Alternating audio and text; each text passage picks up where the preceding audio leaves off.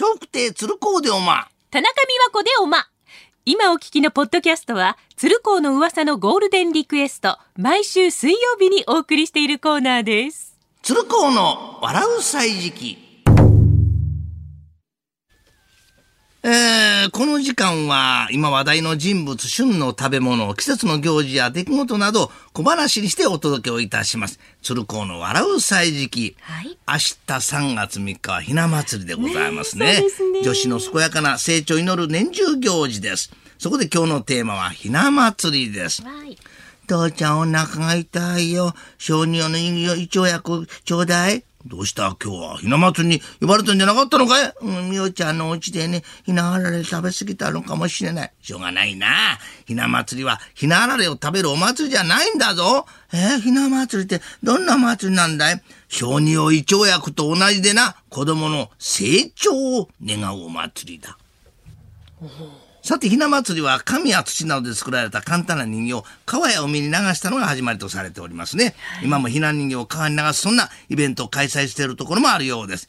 父ちゃん何のラジオ聞いてんの？鶴光の噂のゴールデンリクエストって番組だよ。父ちゃんこの番組は好きでな。今日もリクエスト送ったんだ。でも今日は近所で流しびながあるからラジオ消して見に行こうよ。いや、父ちゃんは家でラジオを聞いてるよ。流しびなもリクエスト番組も同じ。思いを込めて流すんだよ。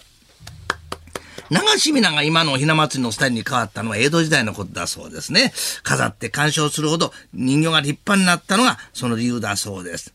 父ちゃん、みおちゃんち見てきたけど、おひな様っていろんな人形飾るんだね。そうだよ。代理びなはもちろん、三人勘定五人林などの人形も並んでただろう。あの、お相撲の最後の取り組みの時に、東ってるのくじって言ってる人と着てるものが似てるね。よくわかったな。ひな祭りも大相撲で、結びの一門を裁くのも特別な行事だ。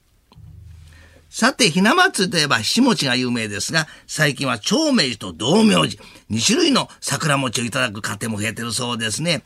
金棒、長明寺と道明寺、桜餅を2種類買ってきたと。ああ、どっちも美味しそうだね、父ちゃん。そうだ、近所にな、結婚して引っ越してきた若い夫がいたな。あの奥さんに桜餅持って行ってあげよう。えー、どうしてさ、名前が変わったばっかりで、どう名字どう名字ってずっと気にしていたからさ。さて、ひな祭りが終わったのに、ひな人形を出しっぱなしにすると、この結婚が遅れる。そんな言い伝えがありますね。季節の行事が済んだら、きちんとその季節のうちに片付ける。子供にそんなしつけをする意味合いもあったそうです。父ちゃん、ひな祭り終わっちゃったね。終わったらな、ひな人形はさっさとしまわないといけないんだぞ。なんでさ、俗説だけどな、今期が遅れると言われてんだ。でも、父ちゃん、それはきっと大丈夫だよ。しまい忘れた人もきっとこういうはずだもん。しまったってさ、鶴光の笑う歳時記、来週もお楽しみに。